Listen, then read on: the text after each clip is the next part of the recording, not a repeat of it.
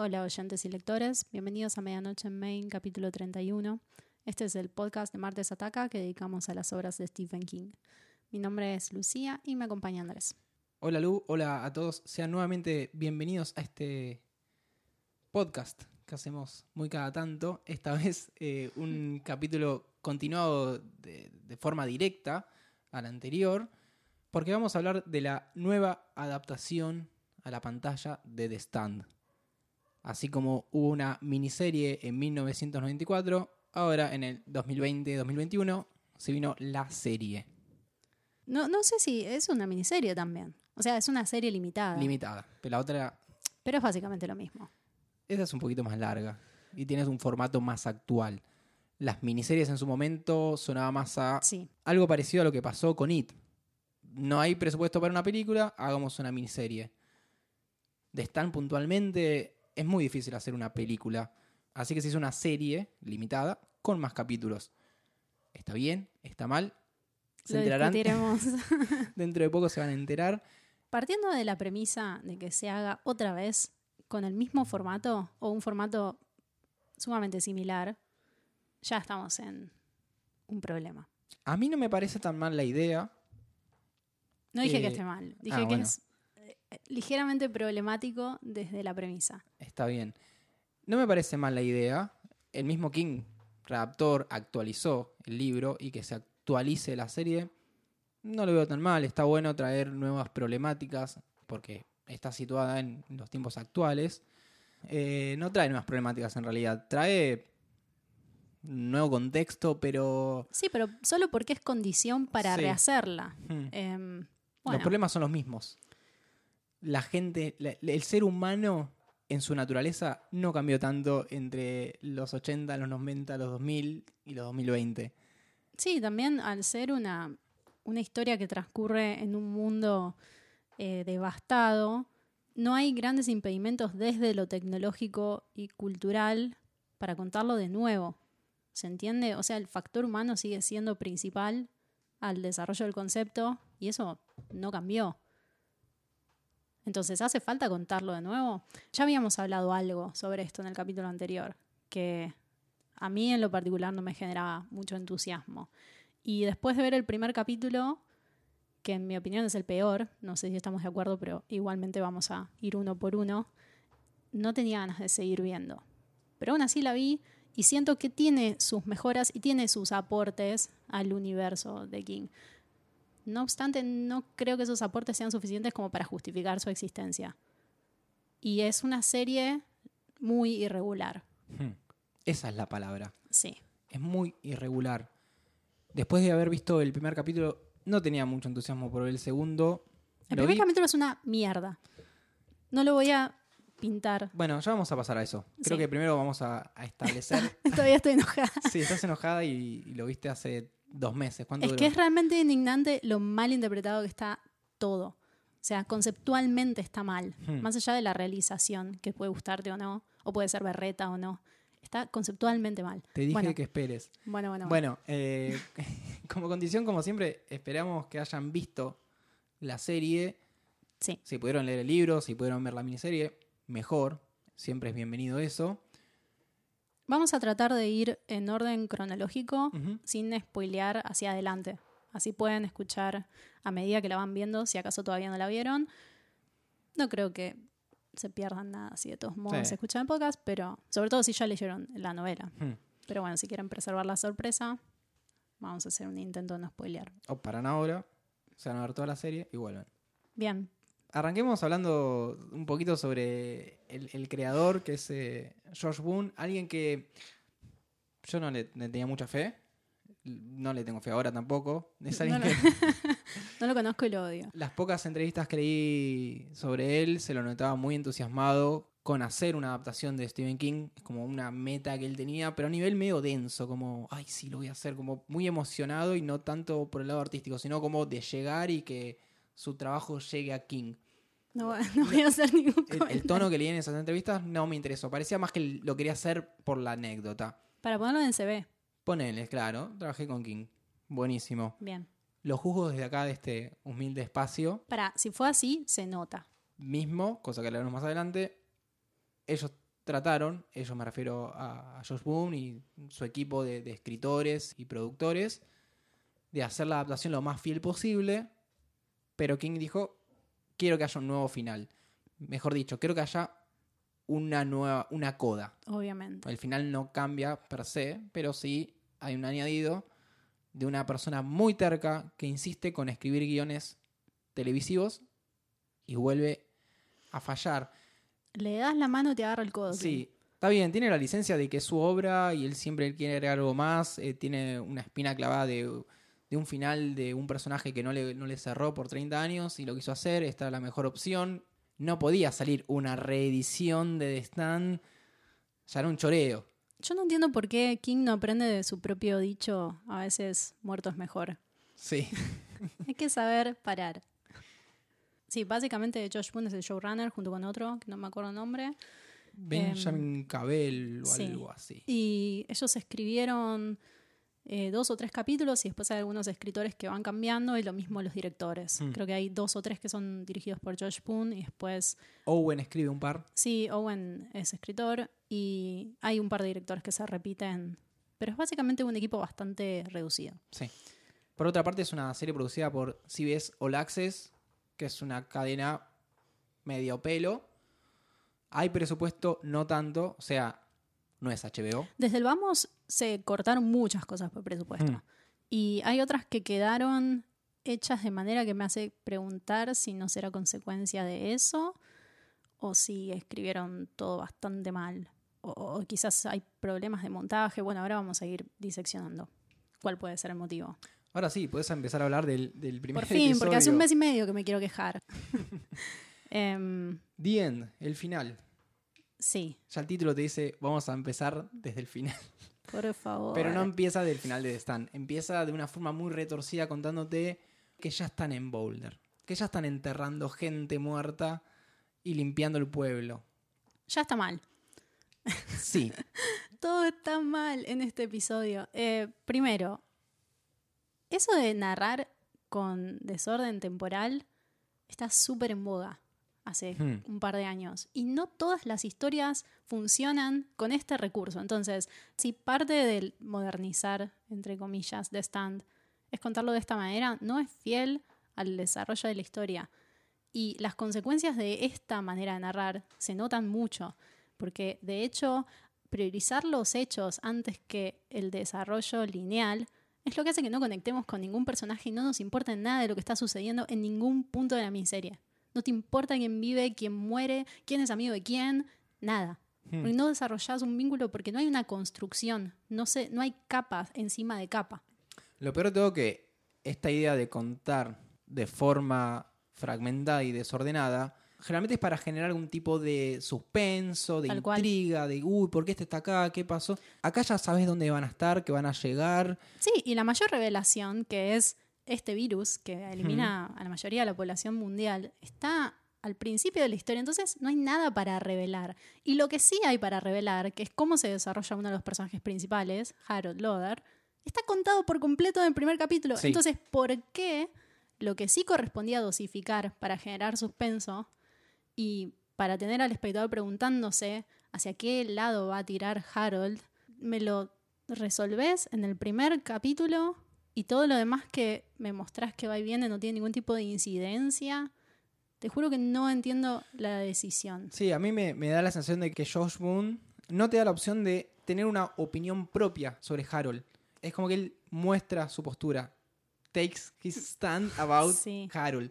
Y te coarta la, la imaginación, puntualmente con Harold y después con otras cosas más. Sí, pero lo que me llama la atención, y esto no es particularmente un spoiler, es que en capítulos posteriores planta la semilla de que Harold podría arrepentirse de lo que está haciendo.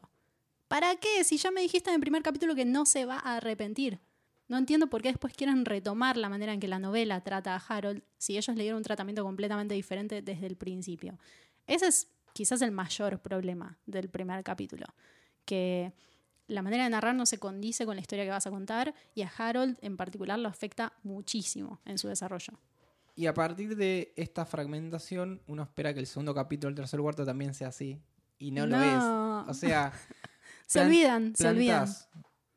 planteás una estética audiovisual en el primer capítulo y después no se va, no, no, no, no, no sirve para nada. A mí me da la sensación de que se intenta convencer al televidente de cuántas cosas van a pasar. Todo esto es lo que tenemos para mostrarte. Sí, como un trailer. Es como un, sí, como, un Como uno trailer de con esos trailers mal editados que después ves la película y no tiene correlación. O, o que ponen toda la carne al asador montada de una manera súper atractiva y después la película no da, no te ofrece nada Exactamente. de eso. Bueno, Porque lo que está filmado está muy bien filmado. Las secuencias a mí me gustan. En, en- Mm, por ejemplo, lo que hablamos, cuando arranca mostrando que están enterrando a los, a los que no sobrevivieron en Boulder. Mm, A mí me bueno, gustó, no, la- no estaba tenés mal. razón, las secuencias de Harold están bien, pero las secuencias de Stuart son un espanto. Bueno, vamos al segundo gran problema de este primer episodio, que es la caracterización de Stu Redman. Un Stu Redman que era un personaje muy fuerte, muy decidido, y acá es blandísimo. No existe. Es una tiene baba personalidad. que no tiene y le- encima le quieren dar personalidad a lo largo de la serie como si fuera un líder y no tiene pasta de No. líder, es muy buenazo. El tipo lo encierran, le dicen, "No, se murieron todos, estás acá y no sabemos qué vamos a hacer con vos." Y el chabón sumiso, Uh, qué macana, qué, cagada, macana, ¿no? chabón. Sí, un espanto. Eh, Stu no tiene actitud, no tiene personalidad, es la nada misma y en toda la miniserie se mantiene de esta manera. Pero lo que más me molesta de este capítulo es que Stu está planteado como un conformista. O sea, nada te hace saltar la térmica, te están diciendo que se murió todo el mundo por culpa de un error que cometió el gobierno y tu reacción es decir, uh, qué macana, pero bueno. Creo que el momento en que yo terminé perder los estribos viendo este capítulo es cuando Stu le hace un tipo de saludo de respeto a Jake Simmons, que es el militar que admite todo lo que sucedió. ¿Por qué? O sea, tu rol es ser un ciudadano que fue decepcionado por el Estado que te tenía que proteger. O sea, es la premisa política de Stand y es la posición política de King con respecto a prácticamente todos los temas. Si lo siguen en Twitter, ya saben que es así. Hmm. Entonces, eso me parece gravísimo porque va en contra de la visión de la historia. Y va en contra del concepto de por qué sucede la tragedia en The Stand. ¿Por una intervención divina? No, por un error humano. Sí, sí, sí, sí. y además, hay otra cosa que esto ya me parece completamente estúpido, que es por qué nadie está protegido. O sea, por qué nadie tiene un tapabocas, te pido. Nadie. En la miniserie de Mick Harris, todo lo que rodea esta enfermedad misteriosa está súper amplificado, está todos aislados, es como ET. Nadie quiere que le hagas ni un tajito en el traje porque eso puede significar que te vas a morir. Acá están caminando de remera y chancletas, nadie tiene ni un traje aislante, charlan cara a cara, viajan todos en el mismo auto. No entiendo, pero no me estás contando que hay una enfermedad súper contagiosa y que hay muy pocos inmunes. No se condice con Hmm. lo que cuenta la historia. No me hace sentir que esté pasando algo realmente. Es así. No puedo enfatizarlo más porque encima en la miniserie esto está súper subrayado. Y sí, lo tenés que súper subrayar, es el punto de la historia. Por otro lado, también. Perdón, sí, ni hablar de que en la miniserie Stuart Redman es Gary Sinise, que tiene cara de orto todo el tiempo y no le cabe una. Sí, acabo de buscar uno con cara de, de buenito y, y encima actúa de buenito. Sí, siempre hace lo mismo James Marsden. Y creo que para cerrar este primer episodio, que creo que es el que. Vamos a hablar mucho del primero y del último, me parece. No, pero yo no estoy lista para cerrarlo. Me tengo que quejar de un par de cosas más. Bueno, yo por último me quiero quejar del cierre del capítulo. Que lo mismo, es una secuencia impecable, Sí. que es toda la de Campion. A mí me, me gustó de punta a punta, pero eso de mostrar que Randall Flagg es el que deja que él escape, Otro error conceptual. otro error conceptual, porque parece, no, a ver, el gobierno, el Estado, quien fuera, se mandó la cagada, pero el diablo metió la cola e hizo que Campion escape. No, No está bien eso. no está en la No, novela no. además. No, no es, no es Randall Flagg el que permite que eso pase. No, el Randall Flagg está esperando que eso pase porque sabe que va a pasar en algún momento de la es historia. como una versión naif Hmm. de Stand. Y la reacción de Stu Redman es patética. Estoy muy decepcionada con el desarrollo de ese personaje en general, pero en el primer capítulo es lo peor. Y mm, Hay otra cosa que me molesta. Bueno, al menos es congruente en toda la serie. Bueno, gracias por nada. Otra cosa que me hace ruido es que meten estos dos personajes en toda la secuencia de Stu, que son el personaje de Hamish Linklater y el de J.K. Simmons, dos actores bastante conocidos, para que empatices con el Estado. Y te ponen esas caras familiares casi para manipularte. Esto es súper irritante. Y Brian Cranston de presidente, Sí, con la, con la voz nada más. Pero también es como el tipo dando un mensaje y tosiendo, pobrecito. sí, sí. Un horror. Bueno, y en este capítulo también está la introducción de Franny. Una muy buena introducción. ¿Te das cuenta que, Franny es un punto a favor para mí. que el problema es la estructura? No, no, hay un montón de problemas. Principalmente, para mí. Sí. Porque estas secuencias, estas presentaciones de personajes, están más o menos bien armadas. No tanto la de Stu, pero sí, la de Franny, su relación con el padre, cómo aparece Sí. Harold. Pero no, no daba dar tanta información. Sí. O sea, en el primer capítulo ya saber que, que Franny va a estar con Stu no tiene ¿Para qué? sentido. No tiene sentido. ¿Para no qué? sirve para nada esa información. De hecho, gran parte de la gracia de Stan es ver cómo los personajes se van ¿Cómo conectando entre sí. Sí, ¿qué opciones para redimirse? En esta adaptación, para mí se pierde la idea de redención, que es algo que King lo usa un montón. Es que no hay desarrollo. No puedes redimir a alguien si no lo desarrollaste y no planteaste un conflicto. No hay nada para contar. No cuenta prácticamente nada sobre ningún personaje. Es tremendo. No puedes pasar ocho capítulos sin contar nada. Bueno, Franny, de todos modos, a mí me gusta bastante. Siento que le dieron más agencia, le dieron más personalidad. Ella me, me gusta mucho, la, la actriz. Eh, se llama Odessa Young. Sí. Y bueno, en este primer capítulo hay un cambio con respecto a la novela que es eh, que ella se intenta suicidar y Harold la rescata y un poco la manipula emocionalmente para que ella encare el viaje con él. Que también me parece una buena, un buen planteo de violencia psicológica, ¿no? Tiene como una parte que es un poco heroica, pero por otro lado aprovecha la oportunidad para lo que él realmente quiere. Bien. Ah, no, para, hay una cosa. Esto es lo peor de todo. Ay, ya no sé cómo rankear lo peor. Si tuviera que hacer un top 3 de lo peor de este primer capítulo, no puedo. Ya sé La presentación de Mother Abigail. Por favor, no pueden tener menos ganas de hacer esto. Es un plano fijo de Whoopi Goldberg que dice, hola, soy Mother Abigail, aparezco en tus sueños. Por favor, no me pueden subestimar tanto como espectador. Bueno, y hablando de ella, está todo Me la, espanto. el prólogo, que es ese plano en los maizales, Sí. donde ella explica qué significa de Stan. Por Algo que uno cuando lee el libro está tipo, ¿qué mierdas de Stan? ¿Qué mierdas de Stan? Y seguís y seguís y al final, muy cerca al final te lo terminas de explicar. Por favor. Y acá ya es como, bueno, esto es de Stan. Por eso, insisto, el primer capítulo se trata de resumir toda la Sí. serie conceptualmente. ¿Para qué? No sé. Sí. Pasemos entonces al episodio 2, Pocket Savior. Sí. Ah, dijimos que el anterior lo dirigió Josh Boone. Sí, el, el primero y el último dirigió. Los dos peores. Bueno, ¿Coincidencia? No lo creo. Este está dirigido por un sujeto que se llama Tucker Gates. Creo que es el único que dirige. Si no sí, me vamos a ver a lo largo de los capítulos que hay directores que, que se repiten de a dos capítulos. Y Sí. este es el único que aparece suelto y después no se vuelve a repetir. Por lo poco que vi, el tipo dirigió solo series, capítulos, perdón, capítulos sueltos de series como Bates Motel, Homeland, eh, The Good Place, House of Cards. Hizo un surtido rarísimo. Y algo que me llama la atención es que es el director de Theater Level Midnight, que es la película que hace Michael Scott en The Office. No, muy específico. Es muy específico que el tipo haya dirigido eso. Pero bueno, es el capítulo de Larry y de Lloyd. Este capítulo es el que me devolvió un poco la fe en lo que podría llegar a ser esta miniserie. Porque admito que me gustó en, una, en un primer visionado. Tenemos el primer gran cambio, la primera recaracterización de un personaje que es Larry, que ahora es negro, que es algo que se suele hacer en las adaptaciones de King de, Sí. che, falta color acá. Falta etnia, falta Sí. unas cuantas cosas, no son todos eh, del norte de Estados Unidos blancos.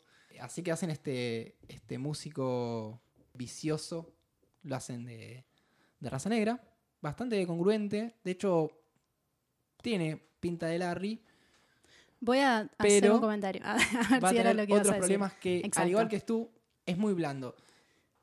no hay que olvidarse que hay, hay personajes en The Stand que están en el medio, que están en, el, cual. en el limbo, no están muy definidos si van a estar en, en Bowler o van a terminar en Las Vegas. Y esto es fundamental porque es lo que te da ganas de seguir leyendo. Y es lo que hace que conectes con las imperfecciones de estas personas.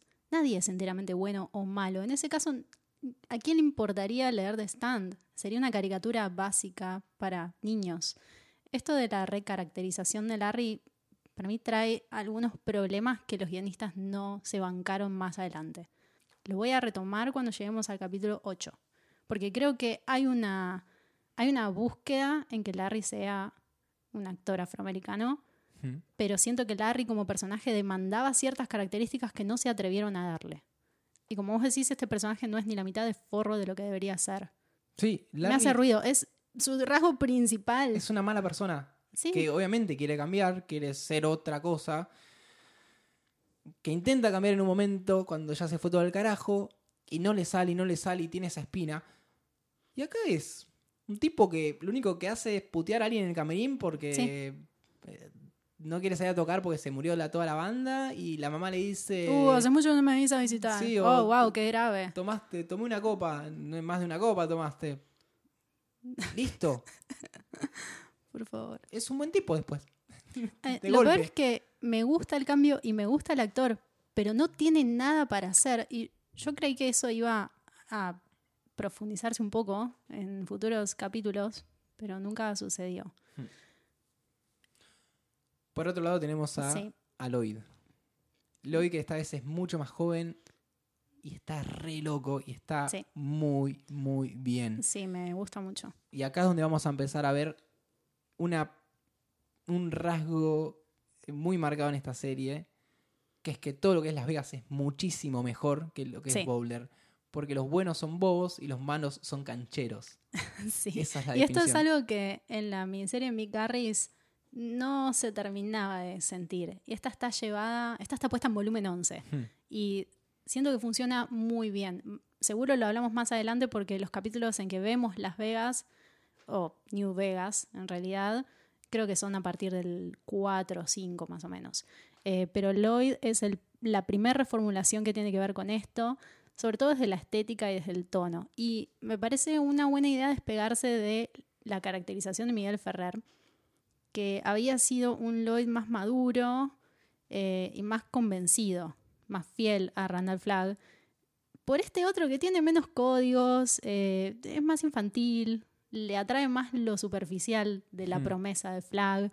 eh, y en el fondo es víctima del mismo engaño, de la misma desesperación eh, que el, el Lloyd de Miguel Ferrer. Que en paz descanse. Rip. Algo que me gustó mucho de este mundo de Lloyd es la aparición de, de Poke en la secuencia esa en la que están en un raid delictivo y terminar en una matanza. También, ahí ves que la serie tiene una intención de representar bien las cosas y de, de causar un impacto. Mismo toda la secuencia de, la, de él comiendo la rata o queriendo comer la rata y en la cárcel. Bueno, no mencionamos que, creo que sí dijiste algo, pero que en el primer capítulo y en este ya tenemos atisbos de Randall Flagg, que es Alexander sí. Bueno, volviendo a, a- a que los buenos son bobos y los malos son cancheros. En el primer capítulo tenemos esa inocua presentación de Madre Abigail diciendo, hola, soy Madre Abigail.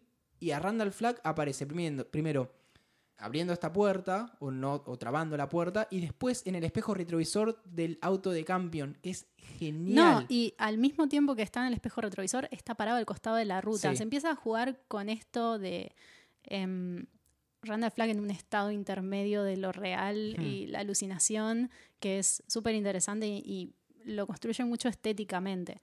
De todos modos, ya nos habíamos quejado sobre esto cuando hablamos de la novela. Todo lo que tiene que ver con Mother Abigail es un embole.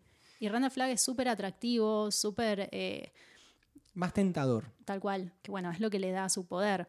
Pero el tema de la intro de Mother Abigail es que es una basofia. No tiene ninguna propuesta, es un plano fijo de un diálogo explicativo. Tiene que haber un punto medio. Y de hecho recuerdo que en la miniserie de Mick Garris, todas las secuencias que son en el maizal tienen una intención visual un poquito más interesante, como un filtro de color. Hay algo ahí. Acá no hay nada. No me puedo quejar lo suficiente de esto. ¿Pasamos al siguiente? Pasemos entonces al episodio 3, Blank Page, página en blanco. Sí, el primero de dos dirigidos por dos directoras, Bridget Savage Cole y Daniel Crudy. Y acá creo que metió mano Owen en el- lo que es el, el script. Sí, creo que Owen escribió dos de los capítulos más cargados de información y este en particular está demasiado cargado de información.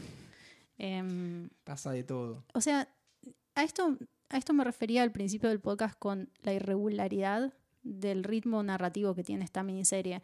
Porque el segundo capítulo está enfocado en la historia de Larry y la historia de Lloyd.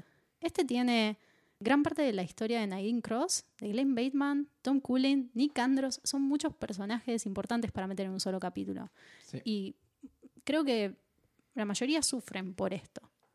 El capítulo empieza introduciendo a Nadine Cross, pero en su infancia, esta secuencia que no está en la miniserie Ujú. eh, del 94, Y yo es- quería verla, sí, así que que, es el- enlace entre. Nadine y Randall Flagg. Cuando ella juega a la Ouija, o en la serie tiene otro nombre porque un tema de derechos, que es la, la- la planqueta o algo así. Eh, Esa la palabra. no sé cómo se llama, pero es la Ouija. Todos Ponele. lo sabemos por eso. Y en este caso, sí es interesante usar los saltos temporales, porque me estás contando Claro. algo del pasado pasado. Sí, que tiene incidencia del en pasado el presente. reciente. sí. Claro. Y le da un poquito más de cuerpo al personaje de Nadine, que después no tiene tanto porque no está tan bien actuado por esta mujer que, Sí. Que encima tuvo problemas de cancelación. No, vamos a aclarar algo. A mí Amber Heard no me importa, o sea, su vida personal me tiene sin cuidado, pero actúa mal, tiene siempre la misma cara, parece constipada constantemente, no construye nada. No me gusta como Nadine y admito que como me gustaba más de la versión anterior, ya la vara estaba un poco alta. Pero también me gustaba el Lloyd de Miguel Ferrer y no tuve ningún problema en apreciar el de este chico que no sé ni cómo se llama, es el hermano del de Hereditary. Eh, ella creo que es la peor actriz de esta miniserie. Y de nuevo, no me importa su cancelación, es la peor. Me alegra que convivan los dos conceptos igual. No dijimos que es muy bueno este Harold. No, es verdad, lo metimos en la bolsa de que no estaba bien. Y a vos no te había gustado el anterior, así que deberías estar muy feliz. Sí, este me gusta mucho más y es, es mismo es este, es este muchacho que hace de Hofstadter en, en It. Sí. Y, y tiene esa cara de Harold. El anterior era medio, medio forzado y no, no me cerraba del todo. Eh, Sí, yo no tenía porque mayores problemas, pero este obviamente está llevado a un extremo Sí, o al menos muchísimo más interesante. en esta época yo entiendo que un Harold luce como luce este Harold. Igual es medio parecido al anterior. Yo había dicho que el anterior parecía un incel. Sí, no sé, a mí no me gustaba tanto. Bueno, yo a este pibe lo quiero para la biopic de Nick Cave. Anoten, por favor, Anotado. a quien corresponda. Bueno, la intro de Nadine nos gustó. A partir de ahí, Nadine para mí no es muy disfrutable como personaje, si bien le dan bastante para hacer. Eso también está bastante desequilibrado con respecto a otros personajes. El problema de mi serie anterior era que Nadine no tenía mucho para hacer y en esta se pasaron un poco de rosca. Eh, y en este capítulo también nos presentan a Tom Cullen y Nick Andros, cuyo protagonismo no tiene nada que ver con el de la novela. Nick Andros te lo presentan y lo evolucionan de alguna forma. Alguien muy importante, a una mano derecha de Mayra Abigail, pero de una forma muy insulsa, porque... Sí, es como un Jesucristo postmoderno. Sí, sí, es un, es un Jesús. Eh, y hay algo que era muy importante en el libro, o al menos algo que a uno lo, lo motivaba a seguir leyendo, que era la relación que se generaba entre Nick Andros y Tom Cullen. Acá no está tan buena y no está tan... No está tan buena, es una manera muy amable de decir que Sí. es una truchada. Y las veces que, que las- lo, quieren mostrar de una forma muy emotiva, Sí, no funciona porque vos no ves una evolución entre ellos dos. tal cual. Lo que sí quiero destacar sobre Tom Cooling es que esto sí se readaptó, se, se ayornó mucho mejor a esta época. Tom Cooling ya no es un retrasado mental, como se decía en los 90.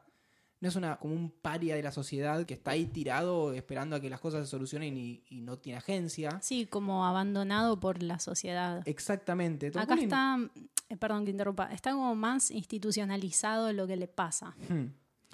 En este caso es una persona con limitaciones, pero también con herramientas para poder sobrevivir. Está muy bueno cómo él se presenta todo el tiempo con el mismo discurso, Sí, que es el discurso de My name is Tom Cooling. Sí. que lo puedo leer en español, porque describe, es una, una forma muy concisa de resumir un personaje, que solamente lo pueden hacer con él, no lo pueden hacer con todos. Que es decir, mi nombre es Tom Cullen, tengo 42 años y tengo discapacidad del desarrollo. Por favor, no se alarme por mi comportamiento, ya que tengo dificultad para entender señales sociales. Si encuentra que mi comportamiento es inapropiado para la situación, por favor dígame y me esforzaré por cambiarlo.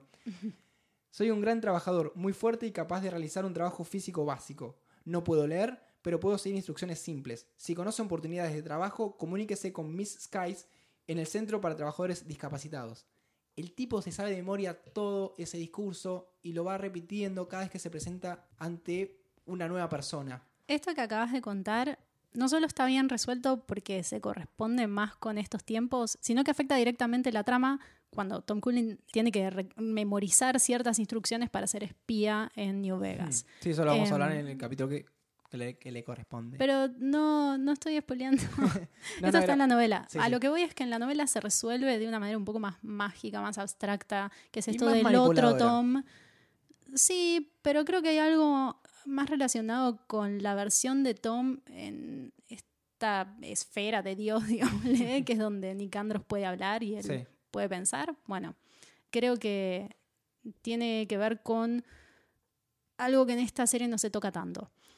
Y en cambio, al hacer esto, al caracterizarlo de esta manera, es razonable que él recuerde una serie de instrucciones y las pueda cumplir al pie de la letra, porque está dentro de sus capacidades.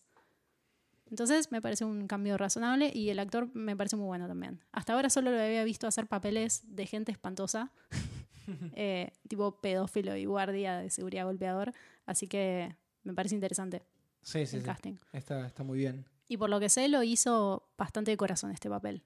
Conoce a alguien, ¿no? Que le pasó algo. En una entrevista que tenía un amigo de, no sé si la preparatoria. Sí, que tuvo un eh, accidente, que algo lo, así. lo conoció, lo volvió a ver mucho tiempo después cuando el tipo había tenido un accidente, un golpe en la cabeza y tenía este problema que quedó muy limitado y que sabía el problema que tenía, pero no podía salir de ese problema, una, una cosa así.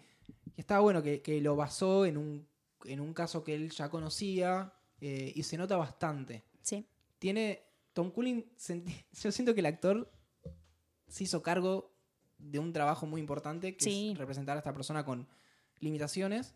sí, que no sea caricaturesco ni ridículo. Hmm, Y hay una línea muy finita. Muy ¿No? finita. Em, así que Tom Cullen fue un éxito en la miniserie anterior y en esta también. Y para medio cerrar este tercer capítulo, que dijimos está muy cargado de información, aparece el enviado de Flag, Sí, que es un tipo que llega muy destruido a Boulder a dar un mensaje y en un momento está poseído por Flag y le habla a Madre Abigail. sí. Mucha información, muy cargado, de vuelta. Muy mal distribuida toda la información a lo largo de, de la serie. ¿Y de Nadine había algo más en este episodio? No, no Eh, recuerdo hay- cuándo ella conoce, demasiado. cuándo conoce a, En este episodio conocí a Larry. a Larry. Sí, Mm. lo conoce a través de Joe. Joe también está introducido en este episodio. Y es mucho Em, mejor que el anterior. Sí, Físicamente y su- Hace cosas. Su parte paranormal. Sí. sí, y es sutil, está bien. Em, Está la secuencia de la guitarra. sí, Que agarra la guitarra y empieza a tocar como Larry. Por eso esto es tan irregular, porque vemos el pasado de Nadine cuando es niña, el presente de Nadine en Boulder, viviendo en una casa con Joe, el pasado de Nadine, que no es tan pasado, cuando conoce a Larry, y varias secuencias de eso. ¿Por qué está todo en el mismo capítulo? Y creo que hay un sueño con Randall Flagg también, cuando ella ya es adulta. Sí, hay un Sí. sueño también. No sé. No. Ah, y no hablamos nada sobre, sobre Glenn Bateman, que también. Esto es de- este capítulo es un Sí, desastre. sí, sí. sí. Em, no hablamos nada sobre Glenn Bateman, que ¿Aparece es, en el tercero también? Sí. Sí. Este es el que el capítulo en que él pinta el cuadro.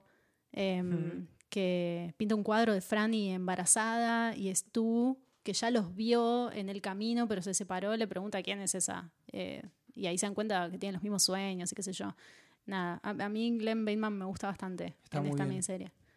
Y ah, vos ya te lo dije esto, pero para mí tiene que ver con que es uno de los mejores actores del cast. Em, Greg Kinnear. Con esto de, de los saltos temporales que no solo pasan en el primer capítulo, sino que a veces los flashbacks son medio retorcidos, Sí. me divertía mucho después de cada capítulo ir a las redes sociales especializadas en series a ver qué problemas tenían quienes están viendo la serie o estaban viendo la serie sin haber leído ni visto, ni visto la Claro. anterior. Como una serie nueva, tipo agarré, pagué si- CBX All Access Sí, claro. eh, y le di play. Y había problemas ahí. Y sí. Sí, hay cosas que no entendían, que no, se que no entendías cuándo iba esto y lo otro, y muchos respondían, bueno, pero es fácil de entender porque, papá, sí, lo entendés porque ya leíste el libro. No, y aparte esto no fue como Pero cuando era- la gente no entendió Mujercitas, que estaba, o sea, tenía una, un cartel con la fecha y después tenía todo un tratamiento de color para pasado, un tratamiento de color para presente. Esto sí es un, es un desastre y es muy difícil de seguir. Además son un millón de personajes. Son muchos, muchos, muchos.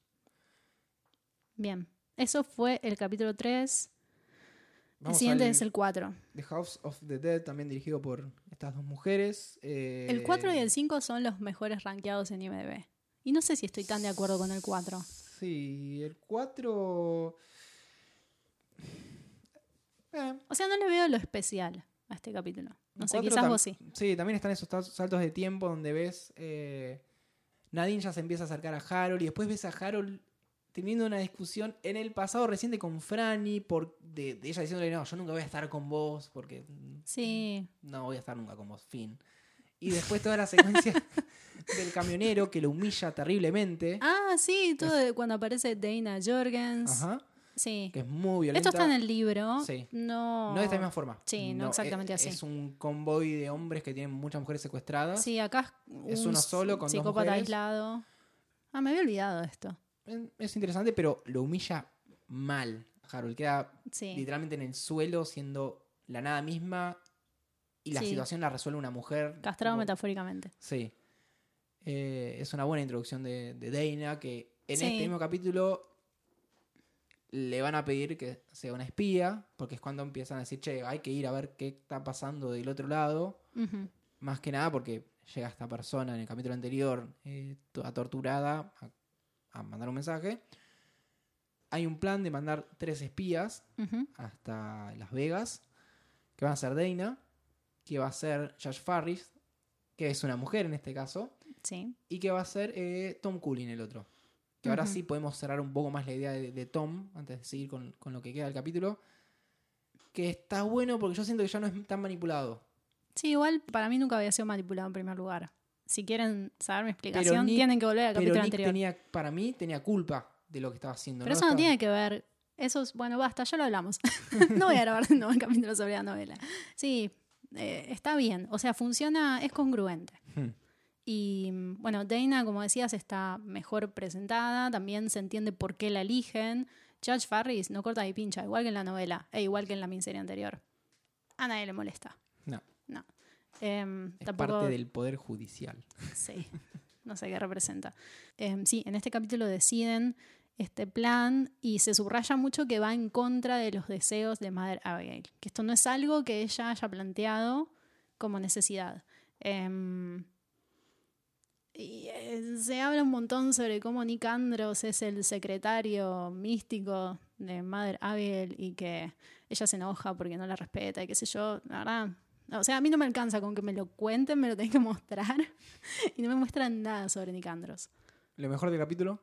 Em, Julie Laurie. No. Ah. No. No. No. Lo mejor del capítulo es el cameo Ay, me había olvidado. de Stephen King, que es Por un favor. cameo Es espectacular. del afiche de una residencia para ancianos donde él aparece sentado en una mesa como un anciano más. Esto es lo mejor de toda Es esta miniserie. Solo agradezco que exista para que tengamos este cameo de King. Top 3 cameos de King. recortaron una, una- una cara de King y la metieron ahí. Me encanta. Ay, es buenísimo. Además aparece entre unos viejos de un asilo, o sea, súper denigrante. A favor. Está bien. Ese- Está bien. No lo vas a poner a actuar. Está perfecto. Bueno, y en este capítulo aparece Julie Laurie también, que en esta miniserie es más importante, hasta te diría que en la novela, tiene un protagonismo bastante eh, destacable, al igual que te diría todos los del lado más pervertito. Así que aprovechemos y vayamos al episodio 5, Fear and Loathing in New Vegas. Uno de los mejores, en mi opinión. Sí, sí, sí, sí, sí. A pesar de que arranca con un plano horrible que Es un, ese tipo dron simulado que sale de la represa Ah, eléctrica y va hasta Las Vegas y no significa nada. Sí, que necesario. No significa absolutamente No. nada. Pero bueno, ya la vemos a, a ya habían comprado el dron. Sí. Ni siquiera porque. Para mí es digital. Sí. Es CGI y Bueno, qué sé yo. la nada misma. Sí. Hay muchas Eh, cosas que caen en la categoría de la nada misma en esta miniserie. Y a medida que se van acumulando, ya te empieza a dar un poco de, de molestia. Este capítulo lo dirigió un tipo que se llama Chris Fisher y el siguiente también. Y no voy a spoilear nada, pero el siguiente tiene quizás la mejor secuencia, o sea, la mejor introducción de personaje de toda la serie. Sí. Así que, bien. Bueno, acá la vemos a, a Dana ya trabajando como espía en una represa eléctrica en, en. Las Vegas. Y ella tratando de conocer a Randall Flagg de una forma muy, Sí. muy forzada. Ujú. Eh, Usando sus poderes seductores femeninos. Lo que tiene este capítulo me parece superior con respecto a los anteriores es que realmente abarca el espectro de lo que está pasando en la historia. Hay parte de New Vegas con el plan de Dana, eh, también hay parte de lo que es el plan de Harold en Boulder, el mambo místico de Mother Abigail, y toca todos los temas en igual grado de profundidad. Es un capítulo muy equilibrado. Y para mí la oportunidad de ver por primera vez New Vegas en tanto detalle, en toda su perversión, eh, es súper interesante, porque esto es algo que no habíamos visto en la miniserie anterior. hay, hay ciertos testigos de, de New Vegas en algunos sueños de, Sí, de Randall Flagg cuando trata de persuadir a los, a los personajes, donde lo ves. Es, es un desierto, está Randall Flagg, está el, el soñador y algún cartel de neón, ponele. Una cosa Sí. así. Volviendo, los sueños de Randall Flagg, o pesadillas, eh, o apariciones, son mucho mejores que las de Mayra Abigail. sí, pero además hay, hay otra cosa que para mí ya no es tan anecdótica, sino que construye a Flag como villano. Y esto lo hablamos un poco cuando hablamos sobre la novela, pero esta serie lo entiende muy bien. Y hay una propuesta de, de espectáculo degenerado. Em, que, que tiene que ver con cómo Flag finge ser más grande y más poderoso de lo que es a través de la imagen. Y esta construcción de su imagen y de su figura a lo largo de la serie, con las pantallas enormes, las estatuas, la sobreestilización, bueno, Alexander Skarsgård, obvio, Está todo eh, genial. sí, es todo esto que tiene que ver con la veneración del ídolo eh, y que resuena mucho a campaña política, está súper bien construido. Hay que darle la derecha en esto. Sí, sí, sí. la- de New Vegas es una de las mejores construcciones que tiene la serie eh, en cuanto a, la- a- a lo estético, lo- el- cómo está mostrada la lujuria, lo retorcido de todos los personajes. La banda de sonido grasa cada vez que están en el Sí, casino. sí, sí. Es de lo mejorcito. Se le puso mucha pila a New Vegas. Y hay una Se nota. alfombra de Shining que es, eh, La referencia obvia. es una referencia obvia, pero en este caso funciona, funciona armónicamente. Bien, el siguiente capítulo es una continuación de este, o sea, están bastante emparejados temáticamente. Sí, porque es la vigilia. Eh, el anterior termina con Mayra Beguil yéndose. Me- Mother, ah, Mother-. Esto es re ridículo. Sí, bueno. Ah, bueno, Ralph Bretner en esta serie es Ray Bretner. Es una mujer, creo que es como descendiente de indios. Se me ¿Lo parece dije que bien? sí. Bueno, Nativos americanos. Sí, igual Ralph Bretner no tenía personalidad en la novela, así que No, esto no, afecta a nadie realmente. Y en esta versión ella es medio como la mm, best friend forever, la BFF. Es como de- la mano derecha. Es como la enfermera. Sí, no sé. Y Nick Andrews es la mano derecha espiritual, una cosa así. Sí, no sé. No está muy claro. Enfoquémonos en el episodio 6, La Vigilia, que tiene una de las mejores, si no la mejor presentación de personaje concisa, contundente y funcional, que es la de Trashcan Man. Sí. Un Trashcan Man superior en muchos niveles al de la miniserie, interpretado por Ezra Miller, que ya vamos, tiene esa cara de loquito. We need to talk about Kevin, si alguien no la vio. Véanla. Y creo que no está solamente encarado a partir de la locura. Tiene una desconexión con el mundo real en un punto. Y en tres minutos la serie te resume el, per- el personaje, su presente, su pasado y su futuro. Sí, y su rol en esta historia también. No solamente con, eh, con recursos visuales muy interesantes. eh, y abstractos. y abstractos, retorcidos. Sí. eh, hay- hay- es muy bueno, es un, es un videoclip de tres minutos musicalizado por Daniel Johnston. Así sería esta miniserie si alguien tuviera ideas cada tanto. Están todas las ideas acá. Pero están todas en estos tres minutos. Y ahora que lo decís, hay algo que me parece importante eh, sobre el tema de Daniel Johnston, que acompaña esta secuencia, porque eso es lo que termina de contarnos por qué la historia de Trash Can Man es más trágica que monstruosa. Hay algo que es, en la interpretación de Ezra Miller, que es grotesco, muy grotesco, pero que hay como un balance entre la monstruosidad y la lástima Hmm. eh, súper, no sé, es súper angustiante. Parece una criatura más que un ser humano. Bueno, es un Gollum, haciendo Sí. un poco honor a la idea de King de escribir un eh, Señor de los Anillos Sí. ambientado en Estados sí. Unidos. Él no sigue a Randall Flagg, él sigue a la destrucción en sí. Tal cual. Su preciosura es el fuego, la- las explosiones. Eh, y Randall Flagg eso no lo entiende. es que en la novela esto es súper importante. Hmm. Es súper importante, es lo que lleva a la caída de Flag. Eh, en este capítulo también está em, lo de la bomba, que se viene, se Lo cual viene también es interesante. construyendo. Mirá en qué capítulo Sí. metes la explosión en Boulder. Quizás sea este el mejor capítulo. Para mí sí. Ah, no sé, porque y, no, es- también... y no es de los mejores rankeados. Sí, pero ahora que lo dije, lo estoy pensando dos veces. Porque también el episodio de la bomba es interesante en la novela porque muere Nick Andros. Y para nosotros Nick Andros era un personaje en el que confiábamos radicaba la salvación, ¿no? La salida de toda esta situación nefasta.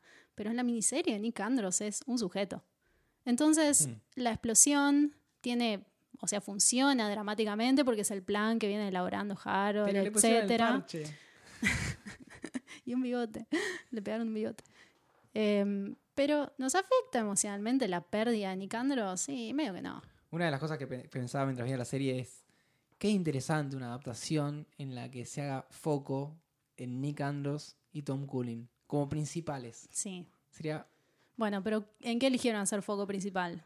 en Harold, No, en Nadine Cross, bueno, en Harold em, y en el amor heterosexual. sí, que encima es parte de la coda. Sí.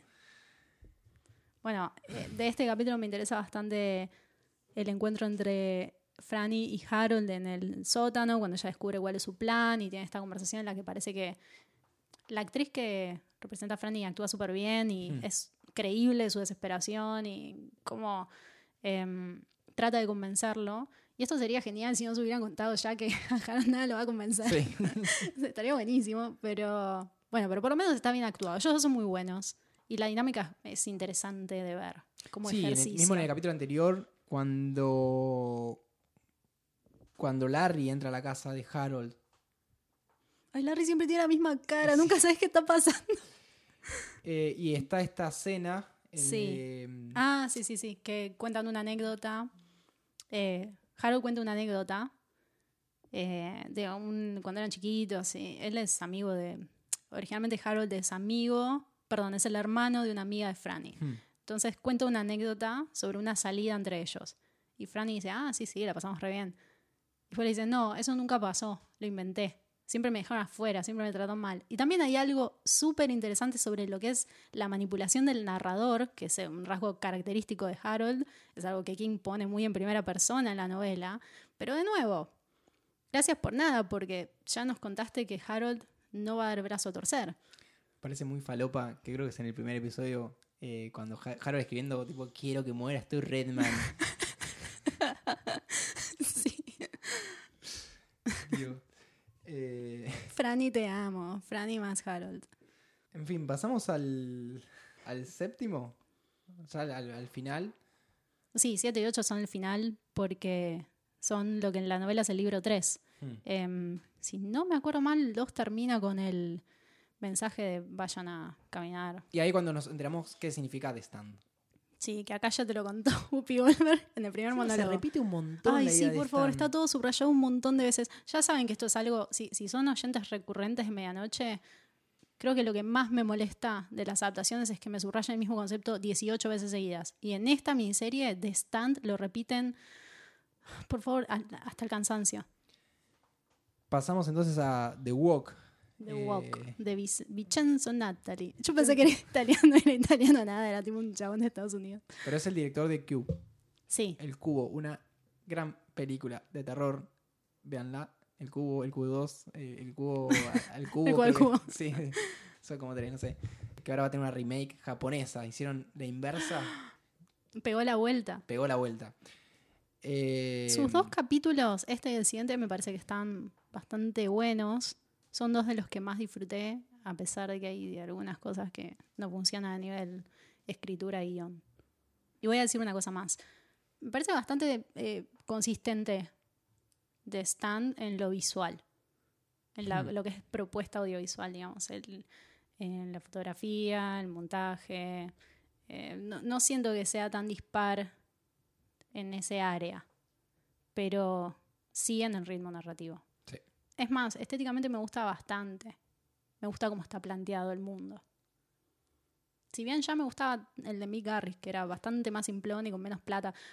En el primer capítulo, cuando fue mucho el contraste cuando vi el primer capítulo y recordé que en el de Mick Garris esa base militar donde estaba Stuart era un cartón pintado con aerosol plateado. era súper trucho.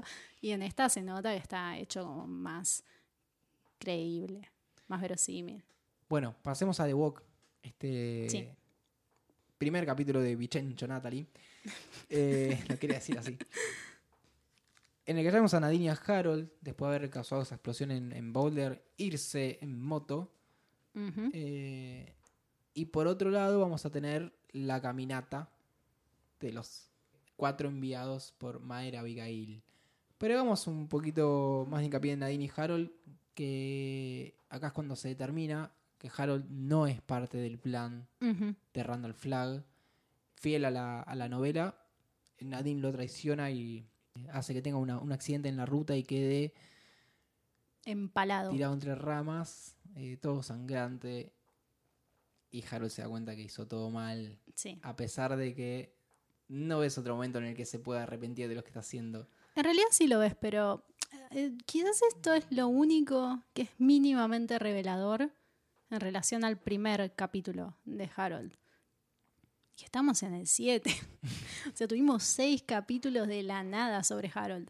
Em, porque en el primero él se plantea que quiere la promesa de ser el príncipe de este nuevo mundo. Pero no sabemos si lo va a obtener o no. Solo sabemos que va a hacer todo lo posible para eh, ganarse esa posición.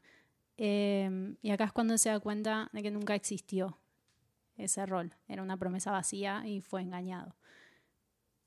Este capítulo quizás sea el más fiel a la novela. ¿No? Todo lo que pasa es casi Sí. literal. Sí, sí, sí, sí, sí. Así que escribe esta conclusión en su cuadernito y Y firma como Hawk. firma como Hawk. Em, y nada. Blessed.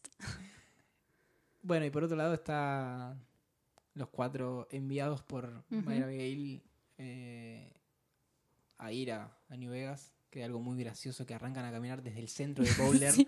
en vez de ir hasta la ruta. Qué payasada. Eh, y despi- le saca una foto y se despide ahí. Sí, tipo, porque no los acompañaba hasta el como borde. 5 kilómetros para despedirte. Pero bueno, porque encima ya con, con, eh, con Tom Cooling te muestran que lo llevan hasta una ruta y de ahí arranca a caminar. No, acá arrancan desde el centro. No tiene Sí. sentido. Pero bueno, era mucho más coqueto que caminen con la ciudad de fondo. Sí.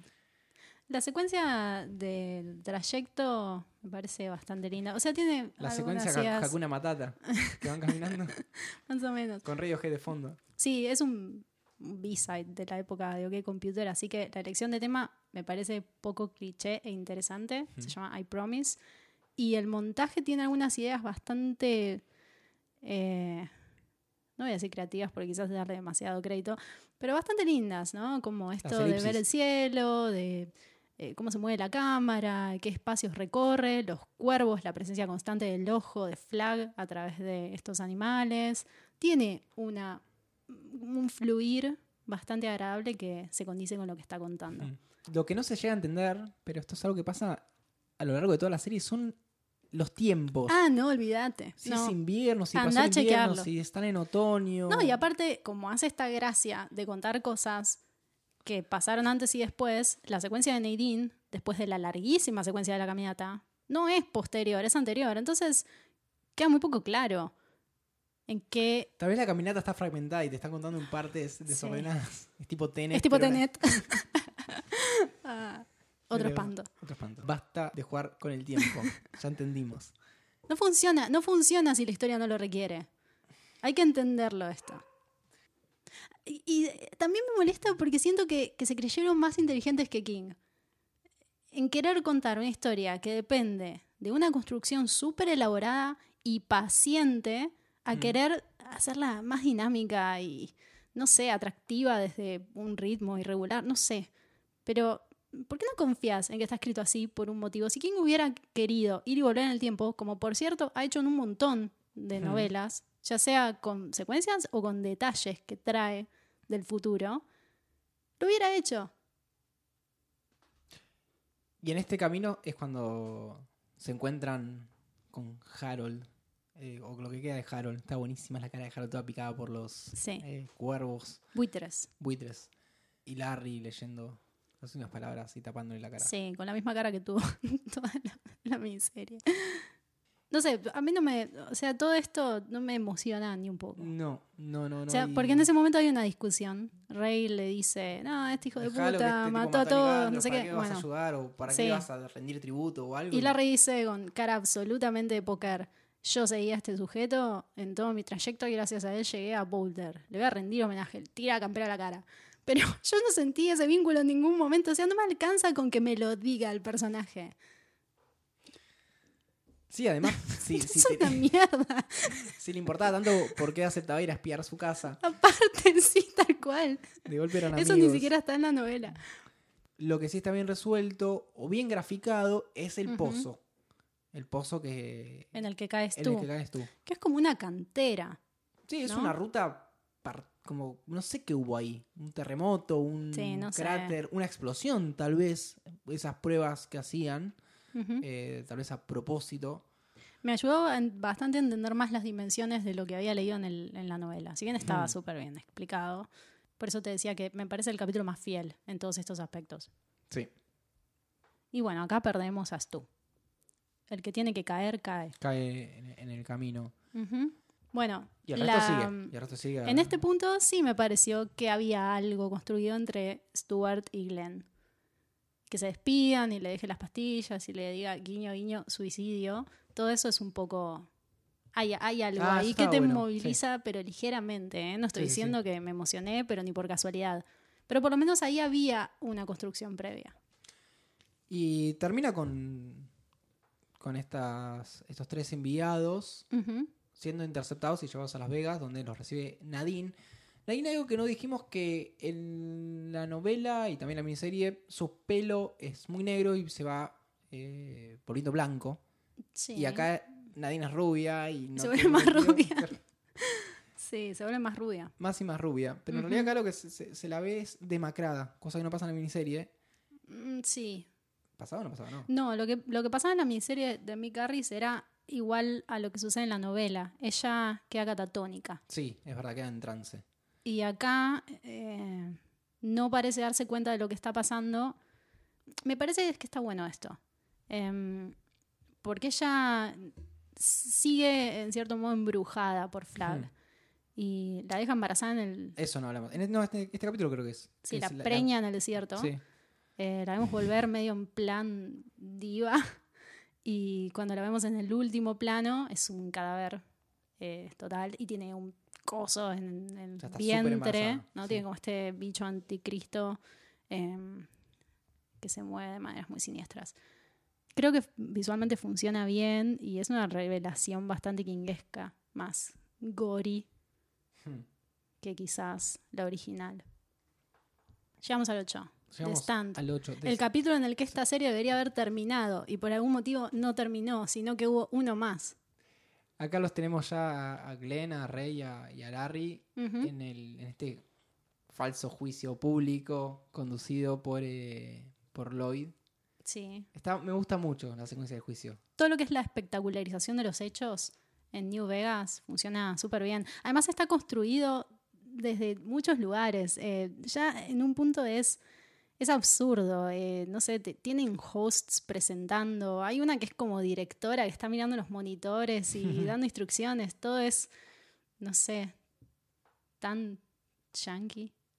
También tenemos el bailecito de Flag Ah, cuando bailan, cuando en el en este capítulo. Sí. Sí, sí, sí, no, hay un par de cosas interesantes que pasan. También hay una conversación entre Nadine y, y Larry. Eh, Pero me. Tampoco nos importa, nunca sentimos nada por nada en esta relación. Sí, lo que es distinto a la, a la, a la- a la novela es que no separan a, los person- a estos tres personajes, sino que están juntos. El discurso de Glenn hacia Lloyd está con los otros. Sí. En un momento están en una cárcel. Sí, iba a hablar una- un poco en de eso. En una reja, en una habitación muy parecida a estas cárceles de Trump, donde Sí, están los a las jaulas de a las jaulas, personas sí. en la frontera. Eh, está Ah. bien, ellos tienen unos trajes medio Guantánamo. Sí. Voy a retomar algo que mencioné cuando empezamos a hablar sobre Larry Underwood en el capítulo 2. Sospecho que la caracterización de Larry con un actor afroamericano y la de Ralph Brenner como una mujer indioamericano, Mm. ¿lo dije bien? Creo que sí. No me cancelen. Sospecho que tenía por intención primordial que al llegar a este capítulo ellos fueran los últimos dos de pie. Y que se les aplicara un tipo de tortura que está más asociado con las torturas de guerra, que llegamos a conocer a través de todo lo que pasó en la primera década del 2000, que fue filtro de documentos, e información clasificada que los civiles no tendríamos que haber conocido y demás. A lo que voy es que siento que la intención era que ellos fueran, estas dos personas que son minorías, fueran los que llegaban a esa instancia. Porque sabemos que Glenn, igual que en la novela, muere antes cuando da su discurso eh, ante Lloyd Henry. Lo mata a Lloyd, de hecho. Y ese discurso es prácticamente igual. Es una declaración sobre cómo Randall Flagg los tiene convencidos a través del miedo. Y nada, que es todo verso y qué sé yo. Pim pam pum. Y muere Glenn Bateman. Pero ¿Y por qué estoy diciendo esto? Me parece que hay un problema y es que el personaje de, Larry Underwood demandaba ciertas características que me da la impresión no se animaron a darle. No lo, no lo he visto ser una basura en ningún momento de la miniserie y es algo súper primordial en este personaje. ¿Esto pasó porque no se animaron a darle esas características a un personaje afroamericano o porque se olvidaron que era algo muy importante para Larry Underwood como personaje? De vuelta, no existe la redención. Sí, no sé, siento que está lavado de carácter. Y me da pena porque mm, no entiendo por qué no podría ser una mierda solo porque es negro. Porque de vuelta. Es como un tipo lo- de whitewashing Claro. retorcido desde los, lo los conceptual. buenos son, son bobos y los malos son cancheros. De vuelta. Sí, sí.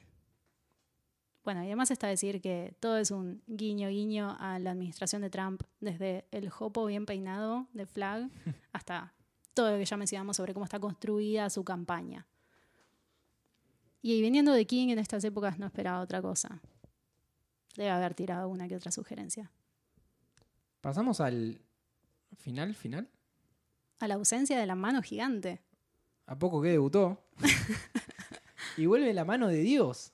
Lo, lo vuelven a repetir de una forma Sí. mucho más sutil. Noble.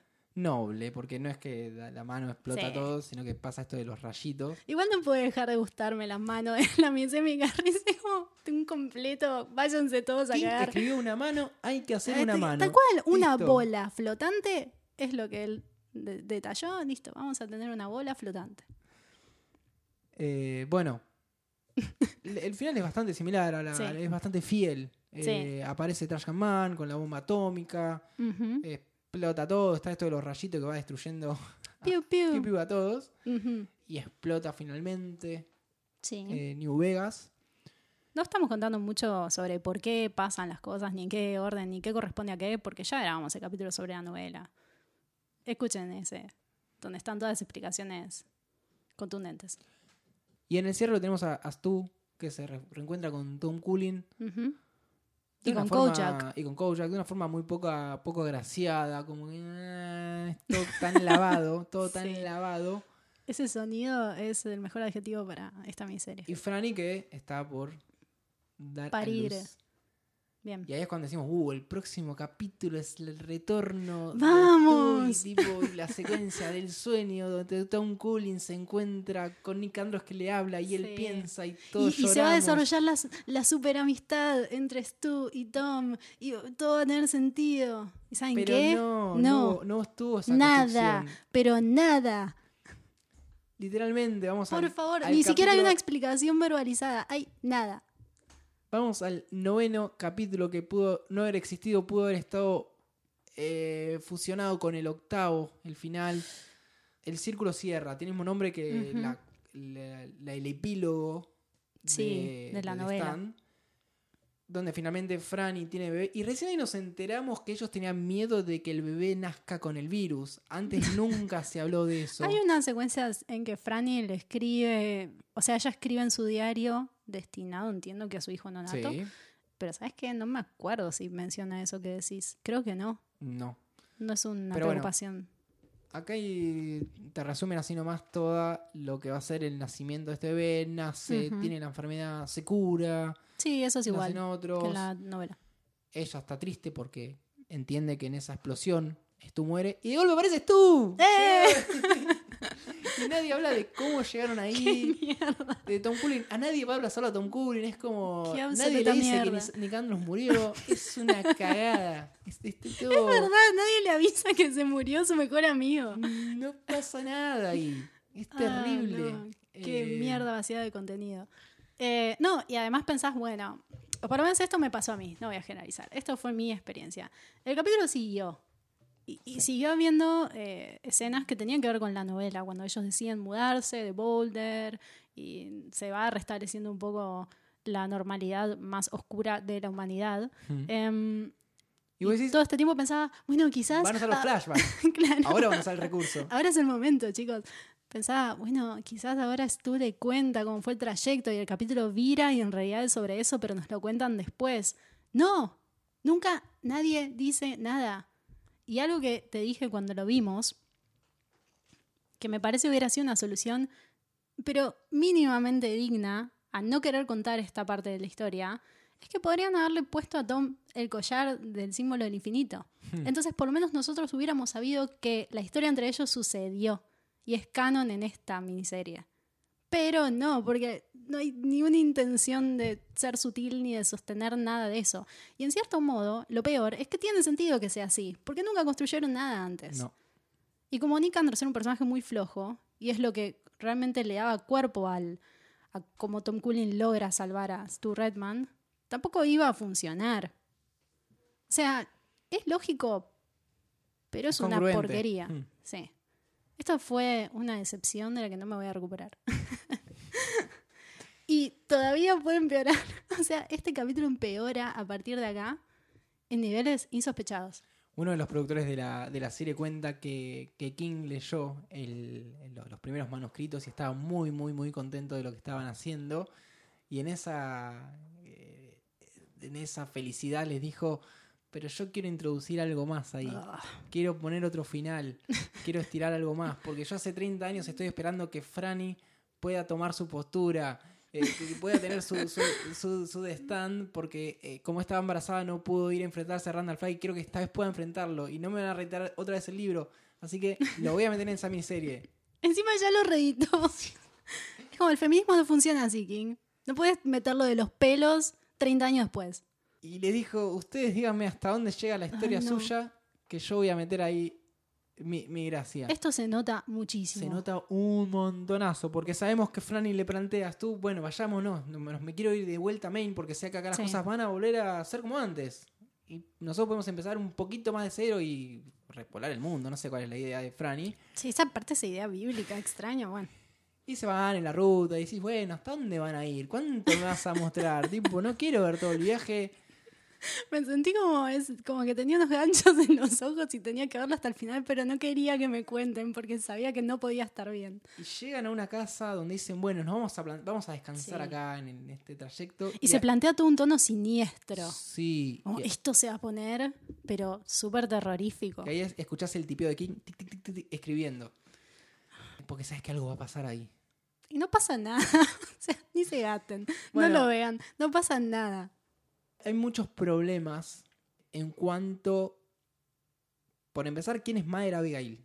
Porque Ah, King nos lo plantea a ella como un ser humano. En la novela y en esta Una, adaptación una también. más. Sí, sí, lo que- dice literalmente yo soy una vieja que habla con Dios. Nada más. No soy Sí. Randall Flagg, que no es humano, es otra, no es tampoco el diablo. Claro. Es algo, es un ente que toma forma humana. Y acá vemos a, a Baby Abigail, o sea, aparece Madre Abigail siendo una niña. Como Baby Yoda, pero. Sí, bueno, funcionó con Star Wars, vamos a hacerlo nosotros también. Ay. Y toda una secuencia muy forzada Sí. en la que Franny intenta abrir una... un, Sí, no un abrir, pozo. Sacar agua de un pozo. El las- pozo, guiño, el guiño. pozo y la rata que sale. Hay muchos guiños Sí. al, al multiverso de King. Pero ¿por qué los escribía el mismo? No tiene Sí, sentido. bueno, el, el plano de la tortuga también. Sí. ¿Por qué? Bueno. Eh, Bueno, sí, la muy- niña en el maíz también. es todo muy forzado. Es todo muy forzado porque Franny no va a ser tan estúpida de querer sacar estando sola. O sea, ya todo. Tirado ahí en Perdón, la estoy muy indignado. Estoy muy indignado es porque. que, no, el nivel de escritura de esta parte yo no- es indignante. Yo no podía creer. Vamos a- Aparte está fuera de personaje Franny. Si querés que Franny sea, tenga más agencia, tenga más decir, no la hagas dejar tirar un bebé en la escalera e irse a abrir un pozo con las tablas todas podridas, que es obvio que se va a caer. es como. es un humillante. Deus Ex Máquina, pero al revés. Sí, qué mierda. todo parte de un. Es todo muy forzado. A No, ver, no puedo explicar. son dos personas en una situación post-apocalíptica donde saben que se pueden encontrar con cualquier cosa en el camino. Y de golpe llegan a esa casa y dicen. Uh, tendríamos que haber parado un kilómetro y medio atrás a, a- agarrar cosas en una. Era algo re importante, era tipo comprar leche para el bebé. Tipo, y se olvidaron en el camino. Y, y de golpe dices tú, bueno, yo voy. ¿Por qué se separan y no van juntos? Si Franny Ah. ni siquiera se queda descansando porque, no sé, le ve la panza. Sí, no sé. Se queda viendo ese pozo. eh, Sí, no no tiene tiene- sentido. está todo Bueno, tan mal hecho. Está forzada esta situación para que Franny tenga un enfrentamiento medio místico con Randall Flagg que le promete salir eh, ilesa de la caída dentro del pozo, en que obviamente se cayó Era porque esto, obvio. sí, Todo o sea, obvio. le hacen una promesa así medio pacto con el diablo en que, qué sé yo, y Franny dice, no, anda a cagar. Y ese fue su súper toma de Lo postura. peor de todo es que le dice, se bueno, la jugó. si me das un beso. Yo dije, bueno, si me das el bebé, si te impregno, Claro. no, si me das un beso. Yo pensé que le iba a preñar con el nuevo bebé, porque Bueno, él perdió no, no uno. que Nadine se suicida y. Sí, pero eso es igual que en la novela. Sí, o sea, había un montón de cosas que podría haber dicho que eran realmente terribles. Y lo peor de todo es que el beso se lo da, pero ella le muerde la lengua o la boca, no, no, sí, sé. es una- no- Es un espanto. es un no gigante. Bueno, y porque ella se niega a esta seducción de Flag, Abel se materializa en la niña y le tira como un... No, apareces tú Sí. y cuando apareces tú la ayuda a, a- a sacarla del pozo con el gancho de la camioneta. Tipo, Sí. es una nena manejando un gancho en una camioneta. ¿Por Sí. qué? No sé, no hay nada, no hay nada poético ni metafórico Y, ni... y Madre Abigail, esta ¿qué es intervención. ahora? Era un ser humano y ahora mm, mutó y es reencarnó. ¿Por qué, No sabe el nombre. ¿Por qué sabe el nombre Stu, pero no sabe el nombre de Kojak? Perro. ¿Por qué allá. Kojak no la reconoce? Bueno, cuando Kojak ve a esta niña, se queda viendo la plantación que hay ahí atrás con miedo. Y vos decís, bueno, acá es Randall Flagg. Sí, No, pero tiene miedo. sí. Es rarísimo. Sí, todo está Es mal. rarísimo. ¿Y sabes qué es lo que está peor? Se dice, o sea, ya habían explicado qué significaba stand. Lo explican de nuevo cuando Mother Abel habla con Franny en el sueño en su versión adulta, fallecida. Lo vuelve a decir como niña. Y después Franny se lo explica a Stu en una secuencia posterior. Tres veces dice lo mismo. Y lo peor es que le cambia el sentido en un punto. Es como, Ay. I have to stand o algo así, como de, de parar, no de tomar una postura. Sí, sí, como algo mucho menos moral y mucho más físico, de sacrificio, no sé. Esto está mal en todos los niveles que podía estar mal. ¿Por qué lo dejan hacer lo que quiere? Pero si ustedes ven el capítulo, desde la parte en que ellos se suben a esa camioneta y se van, y lo engancha con el final final, que es Randall Flagg Claro, reencarnado, o lo, lo que fuere que hace Sí. él, en una tribu, que es una tribu actual, es, como gente que vive en tribus en África y eso existe, que no saben qué es internet. Eh, y aparece como un nuevo dios y etcétera, que es el Sí. final que él escribió. Es el, el- el famoso final O Shumanji. sea, esta coda no tenía razón de ser y ponerle que quería contar un poco de esto, perfecto, pero hacerlo en 20 minutos, no en una hora. Encima es muy lento todo. Es muy largo para contar tres veces lo mismo. Bueno, no dijimos que está Mick Garris en este capítulo. Sí, hay un cameo de Mick Harris, eh, merecidísimo. Sí, sí, fue como un homenaje a, a su versión. Aparte cuando aparece Mick Garris es como, no puede pasar desapercibido porque es un señor muy grande con pelo muy blanco hasta la cintura, ponele. Y cuando lo enfocan en una comunidad de gente súper promedio, fue tan obvio. Señalamos la pantalla y gritamos, mira, ahí está Mick Garris. Bien, bueno, yo no tengo nada más para decir, pero... mm, ¿Recomendaría a alguien ver esta miniserie? No, obviamente que no. Yo no quería que este sea un podcast de hate watching porque es una pérdida de tiempo hablar sobre algo que odias. Está bueno que enfocarse en lo que sí propone y hay ciertas cosas que me dieron ganas de seguir viendo. De hecho, creo que tocamos varios de estos puntos. Esto está bueno, eh, no sé, propuestas, ideas que quizás se reformularon en cuanto a la novela. Pero en líneas generales no funciona ni por casualidad. O sea, es una miniserie de, no quiero, no sé, cuatro puntos. George Boone, te quedó grande la camiseta. No, no espanto. Mike Flanagan, acá. sí, qué, qué mal, qué mal. O sea, Em, es entretenida, sí, pero no sea, se la se- recomendaría a nadie. tal nadie va a cual. decir, "Chimo, no, lo- no quiero que. Si yo quiero a alguien, no le voy a decir clavate con esto. No, no, no. pero si tienen enemigos, Tampoco le hagan eso. eh, no, no, es mejor recomendar la original y, y la novela. Sí. Bueno, o sea, me, me- me pone triste porque cuando a mí no me gusta una propuesta, quiero que me quiten la razón. Quiero que esté bueno después. Eh, de hecho, cuando, cuando Mike Flanagan adaptó Doctor Sleep, yo tenía muchos reparos y sin embargo funcionó. Y estoy muy contenta porque lo disfruté como espectadora. Sí. Así que esto quería que funcione. Y no fue un tedio verlo semana a semana. No, era- pero la verdad que te va agotando la Era un, paciencia. era un buen plan, pero sí. Sí, te va cansando. Ya llega un punto en que decís, bueno, me estás tomando por pelotudo. Y bueno, No hay mucho más que decir. no, hemos Creo dicho que- lo suficiente. Que podemos ir cerrando este. No sé si análisis, pero bueno, un punto de vista muy personal de lo que fue. Esta Sí, obviamente, miniserie. Esto es súper personal, la experiencia de cada uno en base a la lectura de ¿Viste que le Stan. gustó mucho? Sí, no, no lo dudo. No lo dudo. Iba a hacer un chiste de Marvel, pero mejor no. Eh, Hay gente que le gusta Avengers. Esto, obviamente que depende de la lectura que hagas, del trabajo de King y también cuáles son tus expectativas en cuanto a una miniserie, cuánto querés que te dé. No todas las series y no todas las películas van a ser lo mejor que viste en tu vida. No todas las series pueden ser Mad Men. Esto es, sabido, nosotros lo aceptamos desde el vamos. Yo no pretendo eso del trabajo de King ni de sus derivados. Pero pará, o sea, tiene que haber un, un límite eh, en cuanto a estos consumos culturales. Y esto no está bien. Y lo que más me molesta es que siento que había recursos para que esté bien. Sí. Pero hay tantas decisiones mal tomadas que en un punto se acumulan y ya no se puede resolver. Em, así que, no. Bueno, esto quedó pegado al capítulo anterior, pero ya a partir del siguiente retomamos novelas, ¿no? Así es, hay que seguir leyendo. Sí, un par de novelas más para esta, este volumen 3. Con esta decepción, nos despedimos. Sí, esto fue el capítulo número 31 de Medianoche en Main, que están escuchando en martesataca.com.ar. Muy probablemente lo estén haciendo en Spotify, en iTunes, donde nos encuentran y, y nos pueden seguir y te llegan las notificaciones y te aparece ahí arriba de todo para...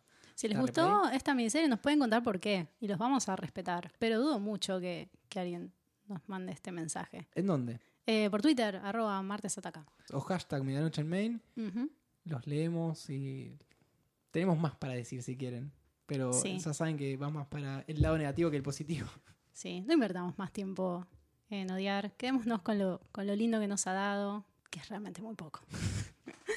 Será hasta la próxima. Mi nombre es Lucía Mi nombre es Andrés. y les deseamos buenas medianoches. Chau, chau. Adiós.